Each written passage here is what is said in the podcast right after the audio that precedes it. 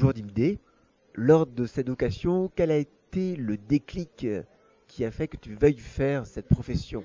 Ah, tu commences fort. Quel déclic? Le déclic, le vrai déclic, en fait, c'est une BD de Le Droit, c'est Exoco.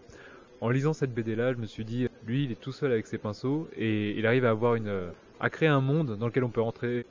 Enfin, moi, je me suis immergé dedans comme si j'étais devant un film. Et il était seul pour faire ça. Et à l'époque, moi, j'étais, euh, quand j'ai lu Xoko, j'étais encore en fac. Et du coup, je cherchais un peu ce que j'allais faire. Si j'allais être dans le jeu vidéo, si j'allais être dans le dessin animé, je ne sais pas vraiment en fait. En lisant Xoko, je me suis dit, bon, lui, il a créé son monde tout seul, il est libre, il peut le faire. C'est ça le grand déclic pour moi. Pourtant, tu as fait un bac commercial. L'édition, ça ne te tentait pas? Du tout. Et aujourd'hui encore, ça ne me tente toujours pas. En fait, l'édition, c'est un autre métier. C'est le manager des gens, rencontrer des gens et tout ça. J'ai beaucoup plus d'affinité avec l'enseignement, parce que je donne des cours dans une école. Là, j'adore ça parce que je vois des jeunes. Certains, on arrive à les faire éditer, à les faire travailler chez des éditeurs, des maisons de jeux vidéo, de tout comme ça. Et du coup, on arrive à épanouir des jeunes gens et se rendre compte que si des jeunes peuvent être heureux grâce à nous, on est super heureux. Mais l'édition, c'est un autre domaine et ça m'intéresse vraiment pas plus que ça. Ton travail sur ta précédente série a été phénoménal, jusqu'à 80 heures pour faire une planche. Pour les mines du roi Salomon, c'était aussi dur? Non, les mines du roi Salomon, en fait, bon, c'est vrai que j'ai toujours ce côté euh, un peu perfectionniste, notamment parce que je ne suis pas un excellent dessinateur au départ et que du coup je compense en travaillant plus. Mais en fait, ce qui s'est passé sur le Seigneur d'Ombre, c'est que je travaillais beaucoup sur l'apparence. Du coup, il y a des fois où je voyais mes planches avec du recul et je me disais, tiens, la mise en scène, elle est pas top, je devrais la refaire. Tiens, la pose, les personnages, c'est pas top, je devrais le refaire. J'avais passé tellement de temps je pouvais plus revenir en arrière. Donc ça passait comme ça. Et c'est vrai que le souci, on fait de la bande dessinée quand même, et qu'il faut faire attention à la narration, qu'il faut faire attention à la mise en scène. Ça compte autant, voire plus que le dessin en lui-même. Et ça, avec le temps, on s'en rend de plus en plus compte. Donc là, j'essaie de privilégier plus la narration, la mise en scène, et revenir sur des choses plus basiques, mais plus efficaces. Justement, vu ton travail, les heures que ça prend, tes références, essaies-tu de faire de chaque planche un tableau? Non, non, non, non, plus maintenant. Là, j'essaie vraiment de voir l'histoire plus dans son ensemble et de penser déjà euh, scène par scène, en me disant si je traite cette scène-là de telle manière, la scène suivante, comment elle va être? Il faut que je fasse une différence entre les deux, il faut que j'articule là mon jeu de caméra, de mise en scène euh, par rapport, à, je sais pas, au lieu, la grandeur, ce genre de choses, mais pas du tout par page en me disant sur cette page-là, il y a tel casque que je peux euh, travailler en grand qui fera, euh, voilà, c'est autre chose. Tes références montrent ton amour du genre, mais aussi bien littéraire que cinéma, qu'animé. Es-tu un geek? Un geek, ça dépend. Je ne pense pas dans le sens où je sors beaucoup et dans le sens où je fais encore beaucoup de sport et des choses comme ça, pour répondre à la caricature. C'est vrai que j'ai aussi des affinités avec les goûts des geeks, entre guillemets, même si bon là on est dans la caricature et je prends ça de manière assez, légère. Hein. Et on a pas mal de choses communes, j'ai des amis qui sont geeks et, euh, avec lesquels euh, on partage certaines passions et d'autres qui n'ont strictement rien à voir et avec lesquels je partage d'autres passions. Donc ouais, j'ai ce petit côté-là euh, que j'assume sans complexe. Pour les mines du roi Salomon, as-tu relu le livre? En fait, bien sûr. Bien sûr, dans le sens où, euh, lorsque Dobbs m'a proposé le projet, j'avais en mémoire le film avec Richard Chamberlain, malheureusement. Et lorsqu'il m'a dit ça, je me suis dit, mais pourquoi? Quelle idée est-ce qu'il peut avoir à faire ça?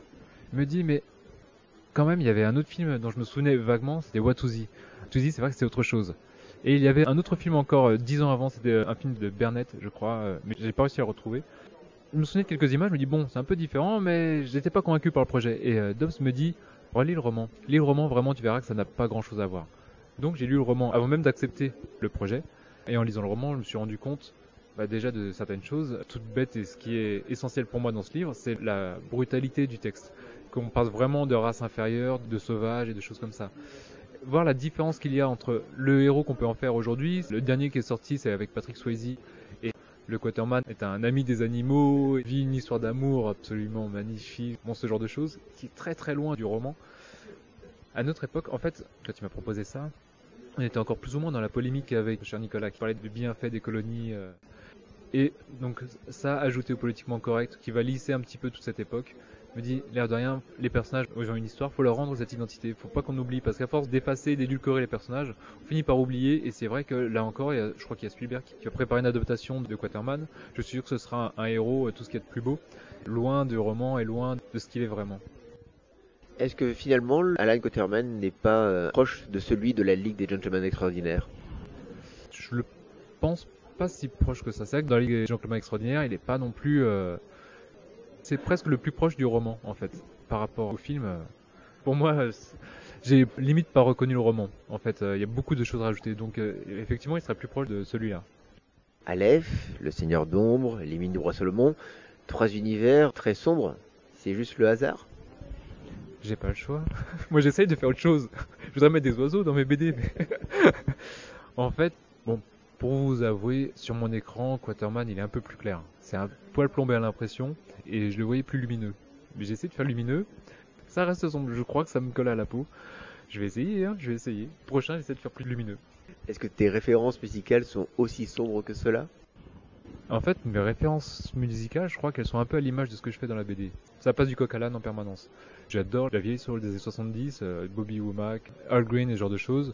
Je peux écouter du Slayer et du euh, Suicide Tendencies, du Psychophytol. Je peux écouter du Nas et du Damian Marley et, et du Arsenic ou ce genre. Enfin, j'essaie de ne pas écouter tout et n'importe quoi, mais d'avoir des choses assez pointues et de pouvoir écouter euh, autant RJD2 que du Bach, par exemple, ou du Wagner. J'adore Wagner. Tout dépend de l'ambiance, tout dépend du moment et Est-ce que justement, lorsque tu travailles, tu travailles en musique, est-ce que tu choisis pour telle scène que tu vas dessiner telle musique? En fait, je travaille en musique, oui, mais je choisis pas la musique en fonction des scènes que je travaille. C'est vrai qu'il y a pas mal d'auteurs, pas mal de mes amis qui travaillent avec des musiques de films, avec la BO du Seigneur des Anneaux, la BO du Seigneur de... Enfin, avec d'autres BO suivant leur séquence. Moi, c'est plus euh, en fonction de mon humeur. L'humeur du jour, euh, il fait beau, je vais écouter un Bob Marley, quelque chose de très détendu. euh, S'il pleut, je vais écouter une musique va me donner la pêche pour essayer de contrer un peu le mauvais sort du temps. Mais voilà, c'est plus suivant l'humeur du jour et, et suivant les gens avec qui je suis aussi. Parce que je, je travaille avec des amis, donc généralement, je peux pas toujours tout écouter avec eux. Très bien, bah écoute, merci beaucoup et puis bon courage pour la- cette fin de festival. Merci à toi, et puis euh, j'espère qu'on se reverra avant 10 ans.